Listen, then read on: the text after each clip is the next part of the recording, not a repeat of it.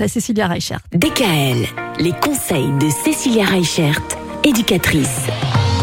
Les neurosciences, on parle de ça depuis lundi. Cécilia, on a dit à quel point c'était important d'en savoir un peu plus sur les neurosciences, puisque c'est en fait le fonctionnement du cerveau par rapport euh, aux différents gestes qu'on peut faire, aux, aux différentes attitudes aussi qu'on peut avoir. Et on essaie de mieux comprendre tout ça grâce à des livres.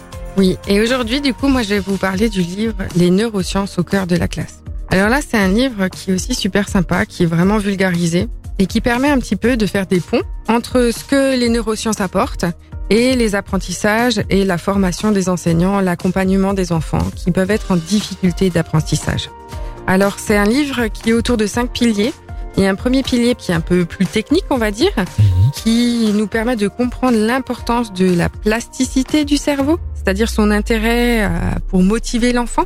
On va avoir un deuxième pilier qui va plutôt être utiliser la théorie des intelligences multiples, donc c'est-à-dire avoir un autre regard sur l'intelligence.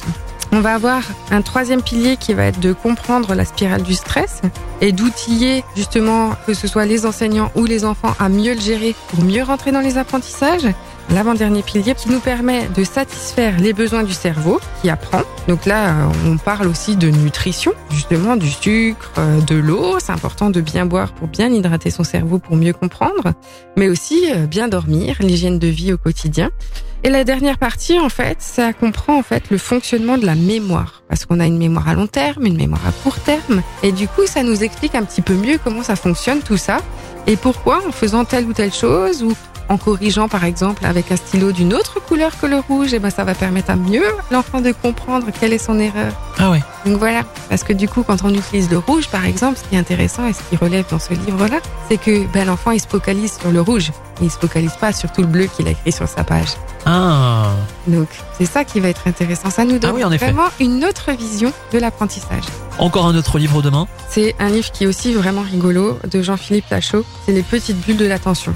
Alors c'est un livre, mais deux livres en même temps. C'est rigolo. Bon, on en saura plus demain. À demain. À demain. Retrouvez l'ensemble des conseils de DKL sur notre site internet et l'ensemble des plateformes de podcast.